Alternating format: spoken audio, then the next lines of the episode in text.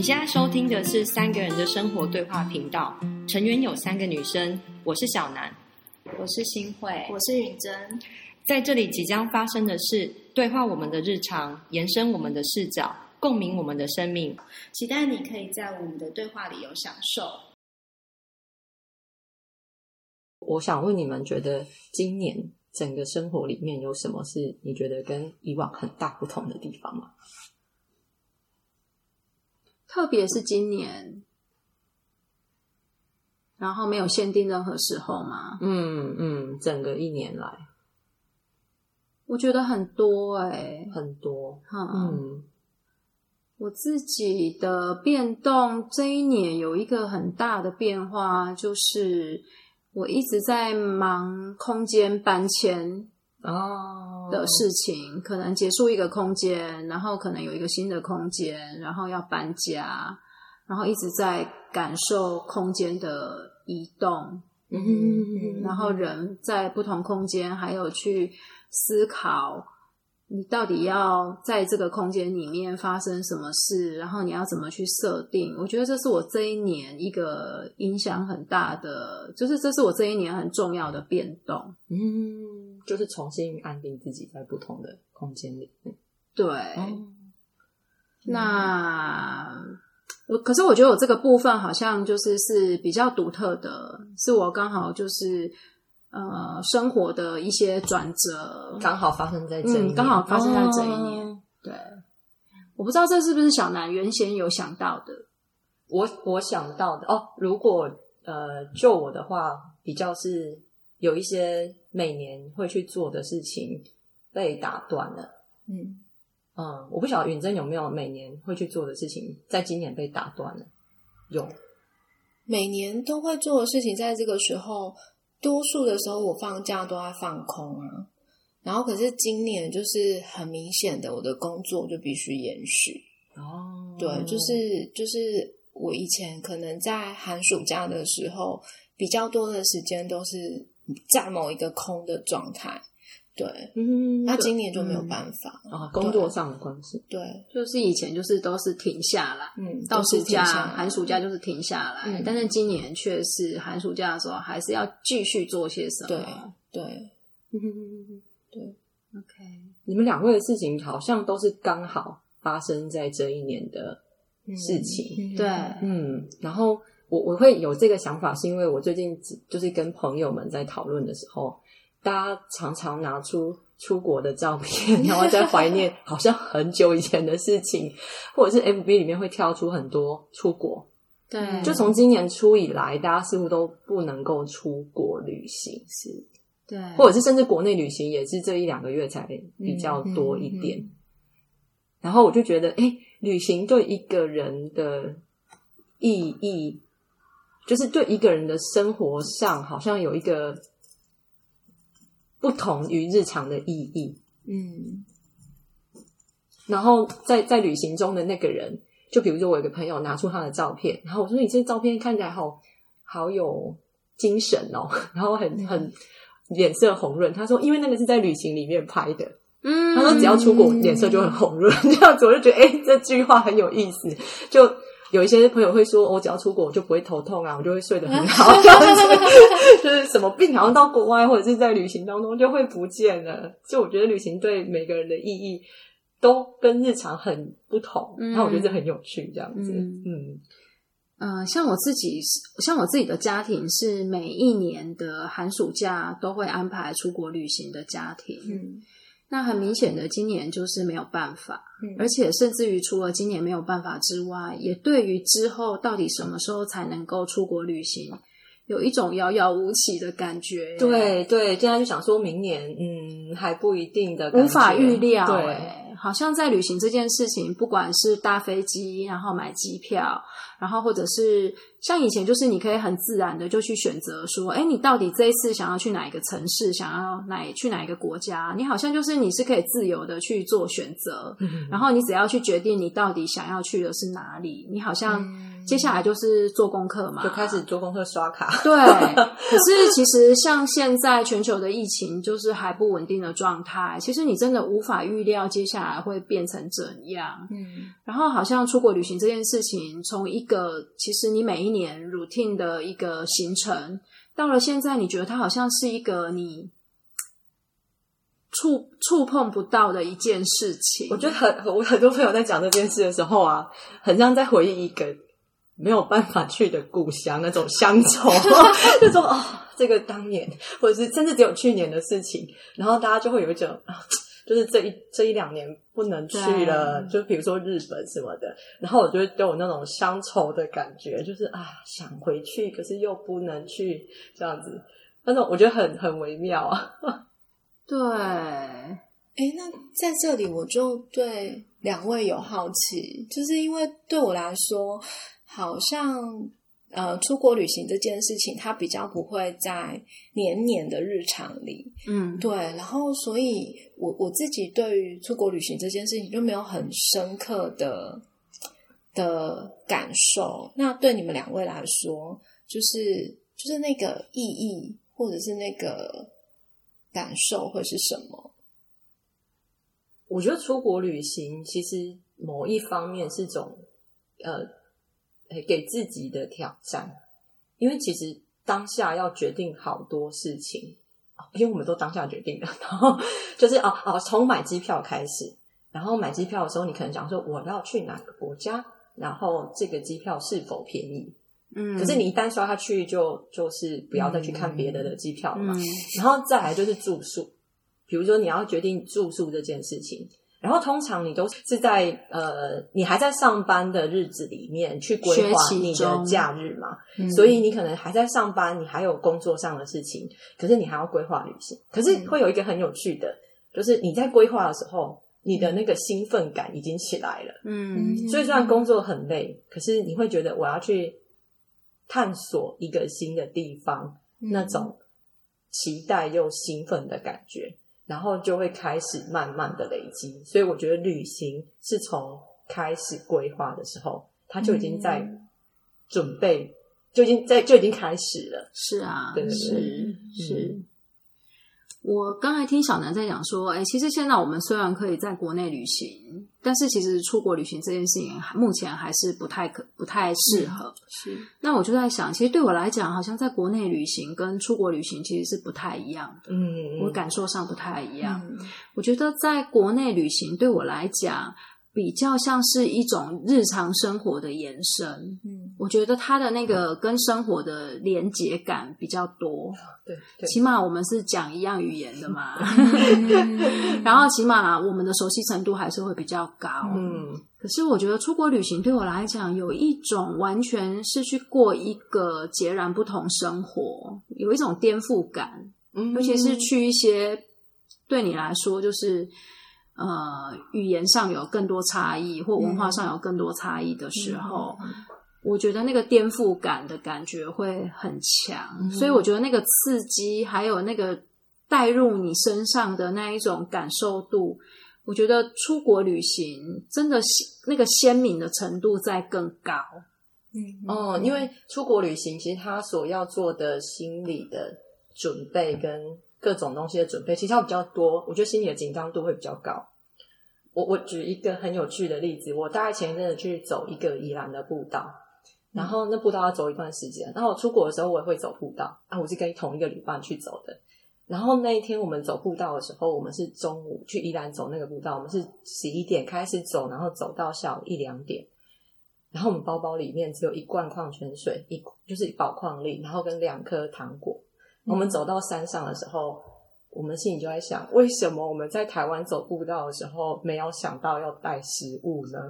就是我们在国外走步道就会很害怕会饿死在山上，可是你在台湾想说应该到处都有摊贩吧，殊不知那个是平日根本就没有摊贩，连我们下山的时候都找不太到东西吃。我们心里想说，为什么我们的态度会就是放松成这样？就像新会讲的那个是日常，就是好像我只是在我很熟悉的地方，我的控制感其实很强，我我很放心，然后我也会不会准备那么多。可是如果我我我去国外，我要走步道，纵使它只是两个小时的步道，我的背包里面会塞很多各种食物跟水，就很怕脱水或者是饿死。这样子，可是我那天我们在走的时候，我想说：天哪，我们两个怎么会这么随便？自己快把自己饿死了。可是你自己在国外走，真的会很害怕，因为你人生地不熟，你会更谨慎。对，你会谨慎。我觉得那个、那个、那个对比，当下我在走一万步道下来的时候，我觉得好有趣。有天我把自己饿成这样是怎样？对啊，所以国内旅行跟国外旅行真的那个紧张跟谨慎的程度差很多。嗯嗯。那那个紧张跟谨慎的程度，如果对小南来说的话，是就是他那个差很多。他他跟怎么讲呢？就是它跟你的连接，就是的差异是什么？就是它它看起来是一个不一呃一样是旅行走步道，可是好像对你来说是好像是两种不同的经验。哦，如果在国外旅行，那个未知感更强。所以相对来讲，它的挑战感觉会更大。嗯，所以常常会有一种刺激的感觉。嗯，因为我我不知道下一步，我没有那么把握下一步会发生什么事。嗯，我听小南这样讲，我就想到说，在国外旅行啊，你大概比如说你是要去做一个这样子登山的事情，除非你本来就很熟悉登山的情境，嗯，否则你大概不会毫无做功课就去。对，登山，对对，不可能，因为在一个国外这样状况，你好像会更需要知道更多的资讯来安定你自己心里面的不安，所以你其实不真的不太可能，你毫无做功课，你就可以开始走，嘿。但是在台湾很有可能就是就像是日常生活的延伸。对啊，因为我就想说，我们看那个两个小时的步道，哎，同样两个小时哦，你就觉得看台湾网志里面写两个小时，你就觉得啊，小小事，两个小时是小事，而且是散步型的步道。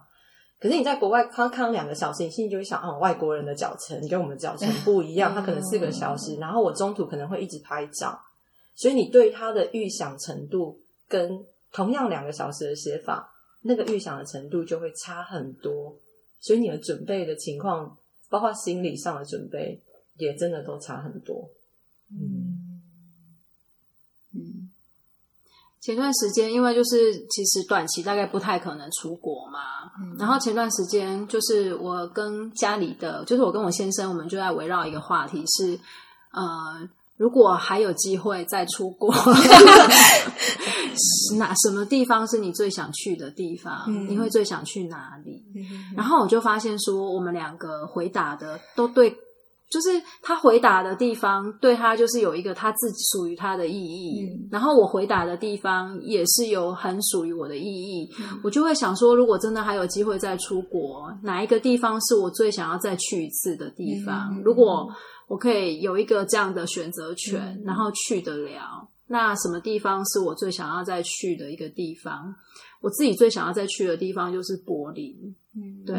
那我现在他最想要再去的地方就是纽西兰，太酷了。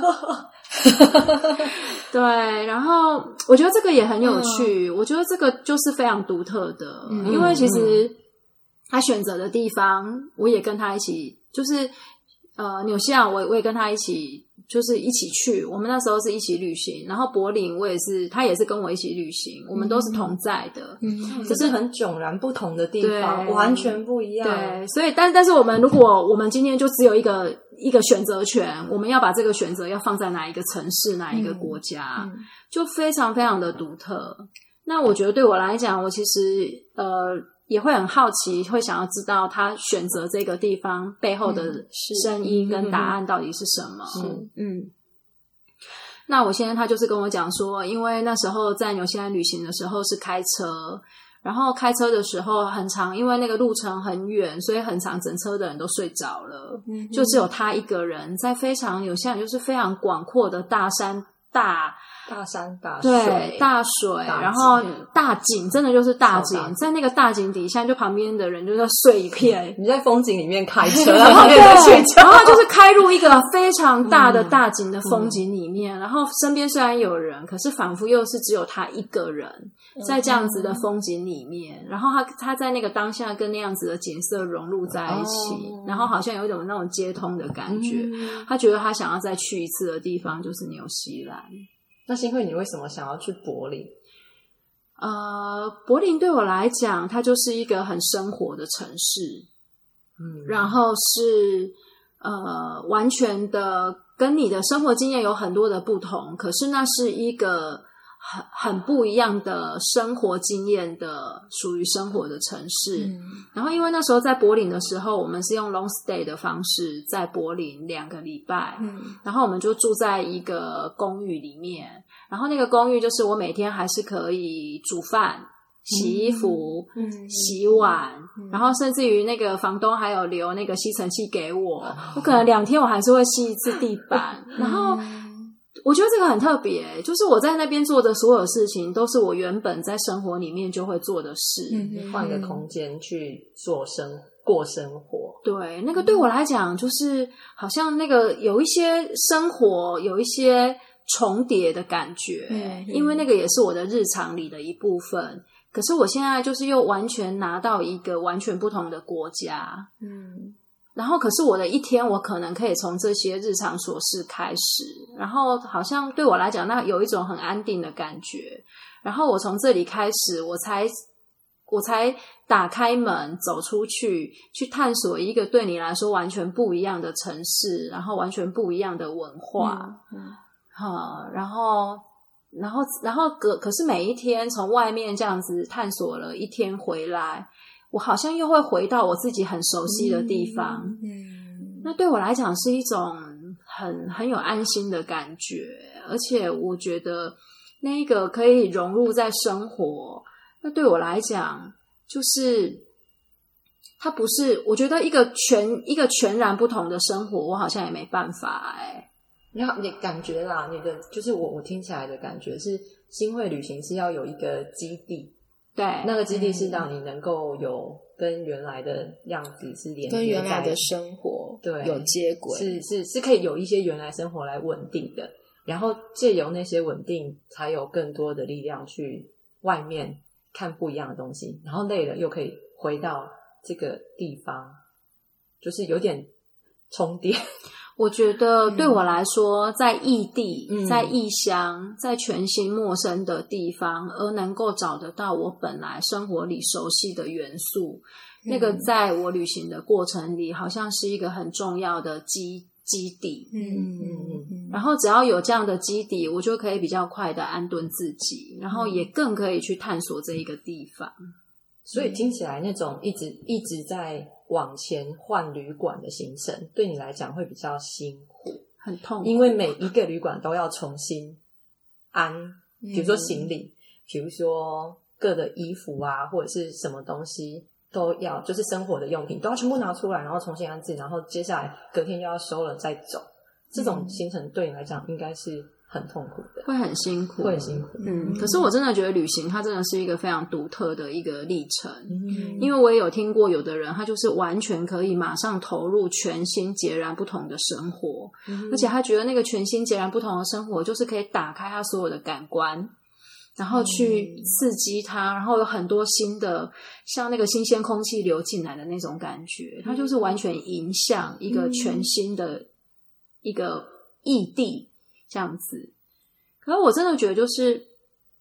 怎么样在这样子的过程里面，虽然同样都叫做旅行，可是你最后能够回来你自己身上，然后知道说，对，呃，虽然每虽然每一个人都在谈旅行，可是你有你自己对于旅旅行你可以安在的定义跟经验，嗯我觉得这个还是很很重要的。嗯嗯嗯嗯嗯。嗯呃，了解自己这件事情，我觉得在买旅行的时候，在买东西也是一个 了解自己完全的过程。嗯因为你你那时候旅行看到的时候，你要决定要不要买一件东西的时间非常的短，然后那个东西可能又是当地的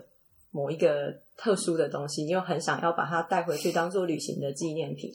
然后我记得我之前在买东西的时候，我的旅伴跟我讲了一句话，让我下手变得更快了。他说：“就是转身即永恒，就是旅行来讲，转身就是永恒。这个物件你今嘛无被你要的，永远无法都被啊这样子。纵使有人再去同样的地方，他有时候真的找不到那个东西，因为我我有试过，就是别人再去同一个地方，但他真的找不到嗯同一个东西这样子，或者是或者是那个店面不一样。然后我就觉得，哇，旅行很有趣的一点就是，你要在很短时间内，然后去想自己要什么，嗯就是然后马上做一个决定，因为没了就没了。然后你可能回家之后，你就会一直挂念，唉，当时为什么不买，或当时我为什么要买这个东西？我就觉得很有趣这一点。我我再讲一段，就是我我延伸小南的，但是我的经验又是另外一个经验，嗯就是转身即永恒。然后我的这个转身即永恒的经验是在旅行的动的时候，遗失了你心爱的东西，嗯然后那个就是转身即永恒，就是我在一个吃饭的餐厅，然后一个很小的小镇，然后我掉了我非常心爱的一顶帽子，嗯，然后真的那个地方，你此生大概真的不会再去了。嗯嗯嗯嗯然后就算就是你多么喜欢，然后你思思念念，你就是再也找不到一样的东西。然后虽然你很想要想尽各种办法托人再回去那个地方，就是找各种资源，想各种办法，希望还可以找回来，然后还写 email 去。嗯，可是这件事情就是转身即永恒，你就是只能够收下来，你只能接受那个东西，就是遗落在世界的某一个角落，你再也不会再见到它了。我我有一次去呃纽西兰的某一个嗯不好进去的登山的区域，然后那个区域它的路是会有管制的，比如说今天下大雨哦，不好路不好意思哦，几号公路整个封起来，它就是不太容易进出。然后我进去登山里面的时候，就把登山鞋，就是我从大学时期陪我到现在的登山鞋留在那，因为你登山鞋爬完你会换一般的鞋子，然后我好死不死就把它收在床下底下。然后你知道后来离开那个小镇之后，我还好想要拿回那双登山鞋哦。想要用尽各种办法，对，你知道我还打电话，就是就请呃我后来住宿的地点的青年旅馆的先生帮我打电话去那一个那个小镇里面的山庄，然后请他们找登山鞋，然后请他们找到，拜托请他们寄来。而且寄的时候，我还要抓好时间，说我到底在哪间旅馆，他寄到的时候我人在。结果那时候有说找到了，这样呢，过两天我就觉得好高兴哦，找到了，我又跟他可以重逢了。然后过两天之后就说哦，不是，那不是你的。我就想说，天哪，就是我跟他永远永远分开对了，转身即永恒。对，转身即永恒。我觉得那个就是那那个在旅行的过程里面，你就是真的只能够清楚知道他永远离开你。嗯可是我丢了那一件东西之后，我后来丢其他东西就知道，就接受吧，他就是丢了。真的哈，对，就是啊，现在什么东西不在身上了，然后我就想说、啊再见。所以在旅行的时候也真的要做好多的练习，就是你会很你会有一些经验在旅行的时候是被凸显出来，比方说做决定，嗯嗯嗯，然后比方说你在旅行的过程里面，你明明知道，这就是明明你很心爱的东西，或者是你可能在仪式的过程，你才知道你多么心爱它。嗯，可是它可能本来在你身边是你日常都拿得到的东西，你可能就是只是一个很自然，它都一直在这样子的习惯。嗯，对，我在听你们两个讲的时候，我就在想说我。我人生里面比较长的，就是比较长的两次旅行，一次是去美国，另外一次是去布拉格。然后去去美国跟去布拉格这两个经验，我觉得很有趣的是，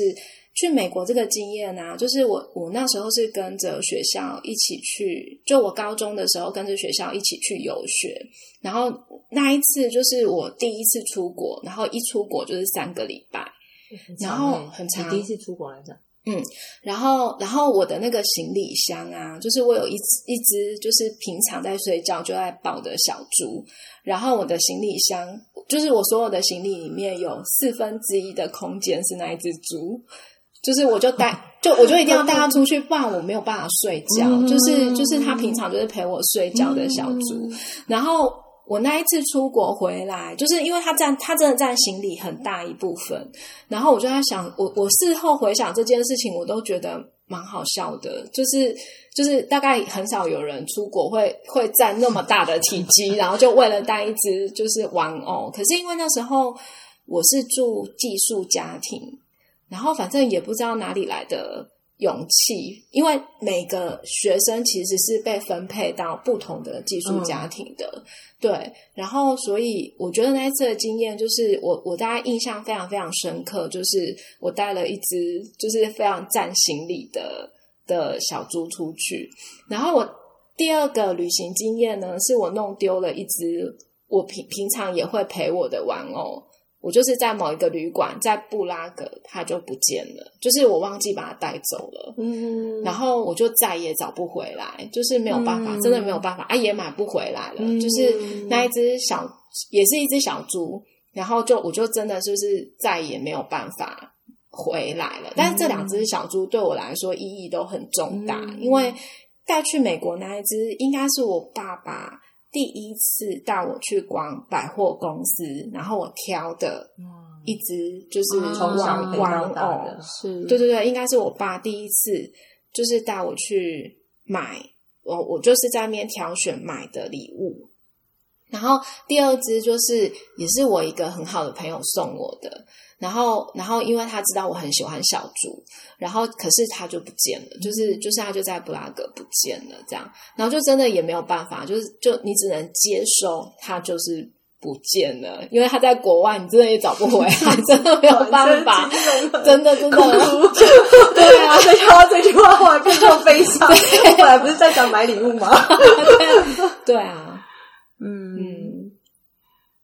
我觉得他的那个猪猪跟你的那个安定有点像，只是他打包这个台湾的安定去美国来让自己稳定。那个猪猪代表一个稳定的感觉，对把它打包出去，这也蛮厉害的。对啊。然后我我在呃旅行的经验里面啊，大概我觉得我最难克服的事情是晚上睡觉，就是、嗯就是我会睡不好，然后我就会睡不好，隔天就等于是硬撑嘛，所以我每一次只要长一点的旅行回来，他只要一直换地点，我就会一直睡不好。可是，一直到我认识我老公的时候，就是呃，就是我认识我老公的时候，他开始他本来是我男朋友嘛，啊，情侣的时候就是也会出去旅行，嗯，然后我就发现一件事情是，只要他睡在我旁边，我就可以睡得很好，不管我在哪里，就是不管我我们去哪些地方。然后，所以我就觉得说，其实对我来说，那个睡觉有一个呃呃，像小猪也好，或者是后来就变成我老公在我旁边。哦，你打包的东西就可以，对。小猪的实体版，对对对，就变实体版，就是那个那个安在对我来说很很重重要。要，对对，我自己也跟允珍很像，就是在一个陌生的地方，呃，睡觉这件事，我觉得是一个旅行中很大的考验。哦，嗯所以我真的会觉得，就是一个人独自旅行，对我来说最难的是晚上睡觉的这一个部分。一个人独自旅行，对，一个人旅行的时哦候，我也我我我一个人旅行会晚上睡觉会怕，然后但是白天都很开心，嗯就是那个探索新的环境，尤其是在台湾，然后就是去认识一些不一样的人，然后尝试一些不一样的事情，白天都很开心。然后到晚上的时候，那个一个人要在一个比较陌生的地方入睡这件事情。我觉得它就会成为好像每一天在晚上睡觉都要去面对的一个、一个挑战。嗯，对，嗯然后也好像也是因为这样，慢慢慢慢的，我才知道说啊，我其实还是很需要有人在我身边的那个安全，就是那个连接，人跟人的连接。那白天可以各自各自去找自己喜欢的东西，然后晚上如果有一个可以让你安定的一个成分或者是一个元素，好像在旅行的过程里面，怎么样把它创造出来，对我来讲，就慢慢的是一件重要的事。我觉得我的旅行比较是希望有人一起玩，嗯。就是、嗯。因为有一些，嗯，因为我跟我旅伴旅行几年了嘛，好几年了，所以有一些旅行的回忆，嗯。会想要有人可以说说，当下吗？呃，当下是或者是我们两个就很无聊，就会到一个地方说：“哎、你不觉得这很像哪一个国家的哪里吗？”嗯。因为我们一起旅行很多地方，啊。然后两个就说：“对对对，那时候在那里你怎样，然后我怎样，嗯。然后那个连接感就会是有趣的，而且这个地点好像就呃跟我跟我朋友又有又有了新的关系，不只是这个地点，它跟前面旅行的地点也有连接。嗯那我觉得这个这个对我来讲是很重要的，所以我我喜欢跟人一起旅行。嗯包括晚上我很怕一个人睡觉，因为我就会有各种想象 就是因为我是很好入睡的人，然后但是我一旦想象这种就是有的没的，我就会很难入睡。我说有的没的是那模型那那一种。嗯，对嗯然后有一次我跟我朋友旅行的时候，因为跟朋友旅行我是很安心的，然后那一天我不好睡，然后隔天起来的时候，他就说：“哎、你那天怎么睡得那么不好？”我就说：“应该是有不太干净的东西，因为照我这么好睡的人。”嗯对对对，我们就会开始讨论，就是呃歪掉的一个旅行睡觉经验这样子。嗯，我刚才听大家在讲那个旅行的感觉啊，就是就是嗯很重要的东西，然后没了，转身就要放下。然后我我有点连接到我之前跟我呃以前的朋友同同学啊，大学的认识的人见面，嗯那感觉跟旅行好像有一点像。嗯嗯就是我们曾经一起经历过有一些事情，嗯就是年轻的时候的经历。嗯然后那个经验是啊、我是在台北念书嘛，然后那个经验是发生在台北那个场景下，我现在都还可以想到，比如说我们去去去郊外啊，嗯我晚上晚上去看什么东西啊，嗯然后聚餐聊天啊，讲了什么话啊，这样子。然后曾经一起在一起旅行嘛，就有点像人生的旅行。嗯然后可是到某一个站之后，大家就各自下车。是嗯嗯可是很有趣的是，当你回头再去看那个老朋友的时候，嗯就好像我跟我朋友在讲以前旅行的经验，嗯，然后大家就同时也会讲到哦，我我我我现在我的位置在哪里，然后我的感受是什么。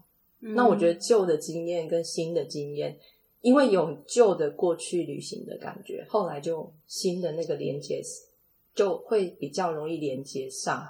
嗯。就是跟旅伴的连接，然后跟人生旅伴的连接，好像也是中中间是有一段时间是分开的，嗯，可是偶尔在某一个车站，然后又碰在一起，嗯。在一起聊天的时候，我觉得那个感觉就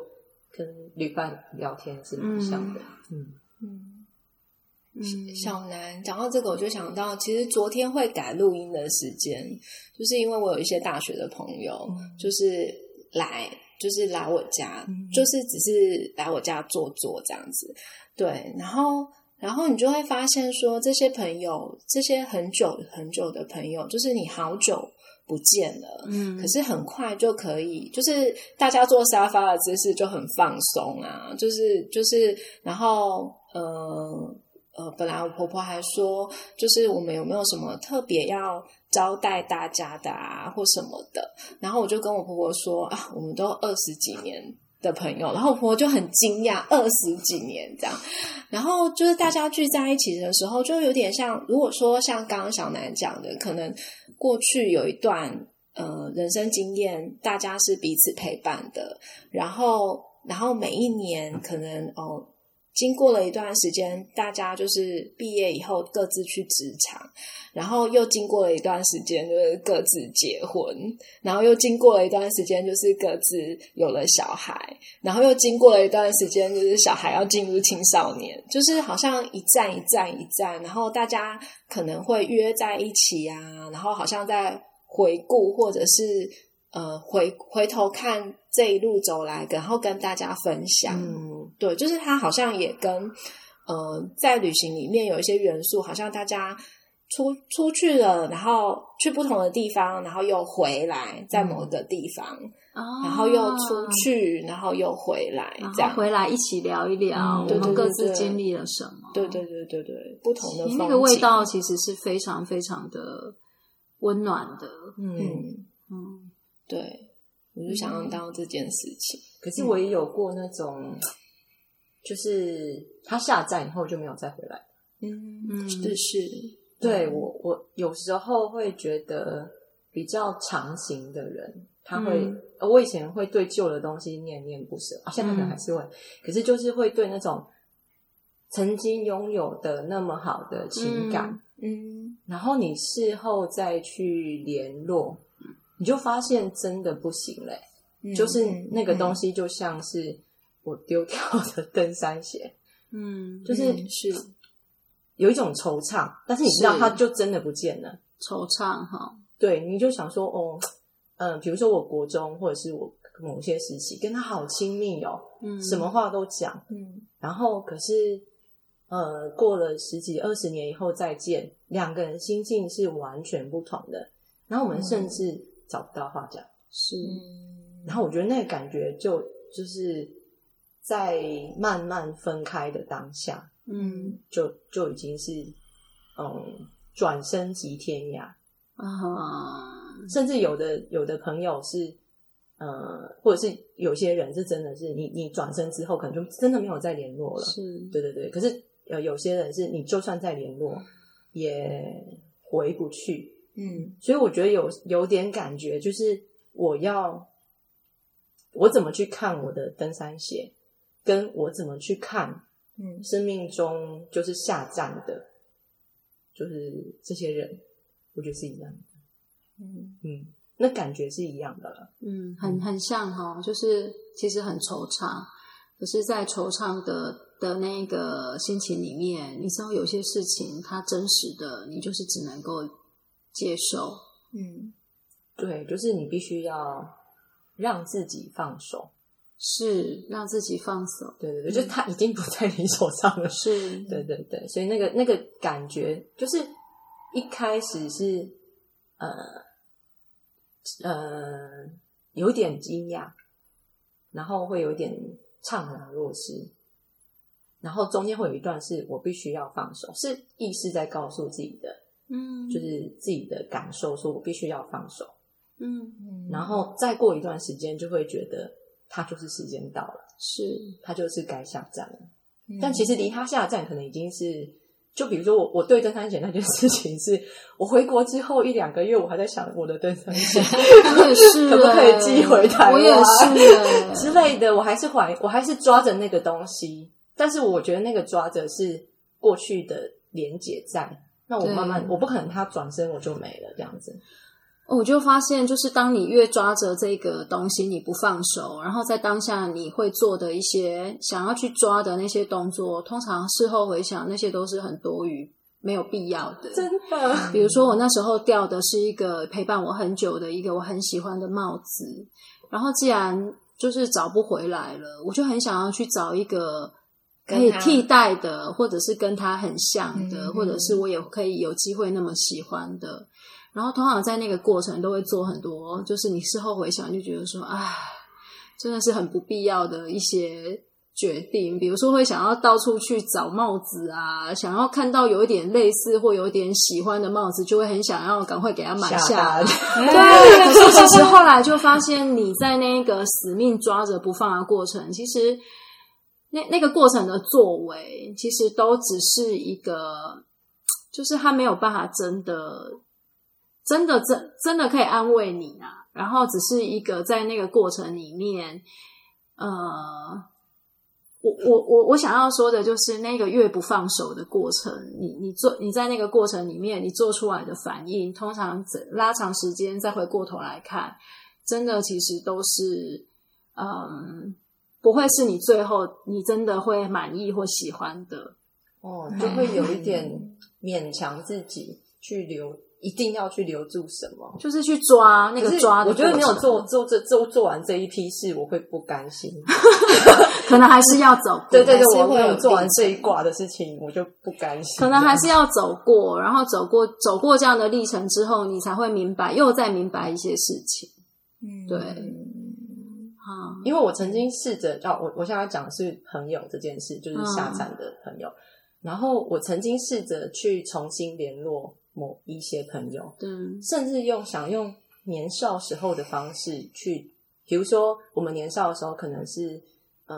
写信啊，或者是怎样的。但是我觉得我们尝试了几次之后，我觉得找不回来。嗯，那就是已经不一样。但是没有这个尝试，其实我我、嗯我看不清楚这件事情。是是是，就你可能还停留在某一个状态或某一个阶段，嗯嗯嗯，我觉得这个尝试对我来讲，嗯，就是我没有这件事，对，是确认没有这件事，我不会死心。所以这个尝试对你来说，好像也是某一个回应自己的心情。嗯，然后当那个回应有回应到，可是之后还是很明白，就已经不是原本那样，好像要走到这里，你才能够真的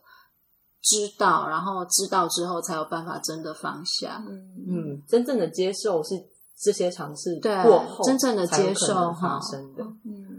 嗯我觉得，可是我觉得好像还是很重要哈，去做那些事情，对于后面那个接受对啊，，看起来好像徒劳无功，对，它是挣扎这样子。。可是其实他这对我来讲，好像很多事情都是要经历这一段。好了，我的那条钱就是找不回来喽。这么多尝试，我已经尽力了，没错，我尽力了。然后，但是找不回来，好，他就是真的找不回来。嗯我觉得要嗯嗯，但我我我就觉得就是。就是那一个历程，不管是刚刚新辉说的，好像要去找一个很像的帽子，还是刚刚小南说的，就是好像要曾经把把那种曾经的关系或连接，就是好像想要再重新连上那种感觉。我其实我听到的是珍惜耶，嗯，就是我听到的是珍视或者是珍惜，就是好像是也是自己在跟自己对话，就是就是曾经有一个那么那么珍惜的、嗯。的的东西也好，关系也好，连接也好，对啊，就是我听到的是珍惜，嗯。所以那个珍惜的历程，就是我觉得也比较像是在跟自己回应自己，对，嗯。就是台语说的秀剪，就是东西哦或者是人不太容秀易，不太容易去放换掉。嗯哦 我有一次看到我一个朋友，我就觉得人真的是有很大差异的。嗯我一个朋友有一次他就买了一双鞋，嗯，然后他买完那双鞋之后，当场把他脚上的鞋脱下来丢掉。然后我想说，哇塞，这对我来讲，呃，不太会做这么明确的，就是切换。嗯，就是我可能旧鞋还会穿一段时间，然后慢慢慢慢新鞋穿的慢慢的告别，对，他当场在百货公司跟他 很干脆的告别。其实我我有点羡慕这个干脆利落，嗯，嗯就是就是这是我没有的特质，所以我我看到我就觉得哇，这差异好大哦，这样子。嗯好，嗯就是回过头来说，我们刚刚在这个录的过程里面，然后呃，在在跳出来之后想说的，嗯，我我刚刚就在想说，其实我觉得一开始录的时候，就是真的不知道会走到哪里去，对对，然后然后我觉得蛮好玩的，就是就是呃，就是在专注对话的过程里面，就是它好像我觉得会有一种好像水不水往某一个方向流，然后它就会流出一条一条路这样。对，然后我觉得第二次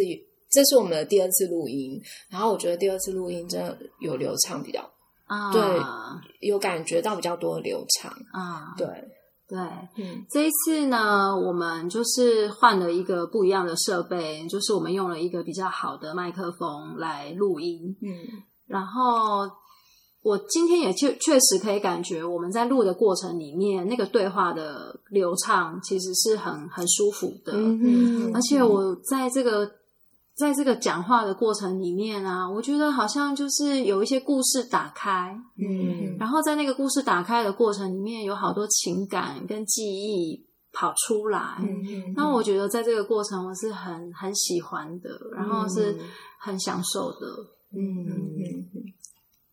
我觉得很哎、因为在讲到旅行移动这件事情，然后讲到东西，然后丢掉东西，然后我我很久以前有看过人家说，人生就是一场旅行，然后过有人跟你一起做，然后过站到站，我才会想到就是就是跟朋友之间的关系，就真的很像跟旅伴的感觉。嗯。对啊，我觉得到那个瞬间，我觉得好怅然哦！我的天哪，不是从旅行这么开心的主题开始的吗？我现在也是旅行哦，现在也是旅行。对，然后就人生的旅行啊，只要加上“人生”两个字，就会有点想要来杯啤酒 之类的。然后我们在录的当下，我也有在想，哎，其实我们这个对话其实持续了大概四十来分，是，然后也会想说，那听的人他们又会惊艳到什么？嗯，是对。然后我也在想说，也许听的人他如果可以是带着一种不知道接下来会听到什么，一个未知的一个探索探索，然后有点像旅行这样子，声音的旅行啊，声音的旅行，然后慢慢听到最后，也许他也会在这个过程里面听见他自己心里面的声音。是。好，那我们。这一集就到这边。好，如果你在这个过程里面也有跑出你的内在的旅行的声音，也欢迎你跟我们分享。嗯哼，好，那我们就到这里，拜拜，拜拜。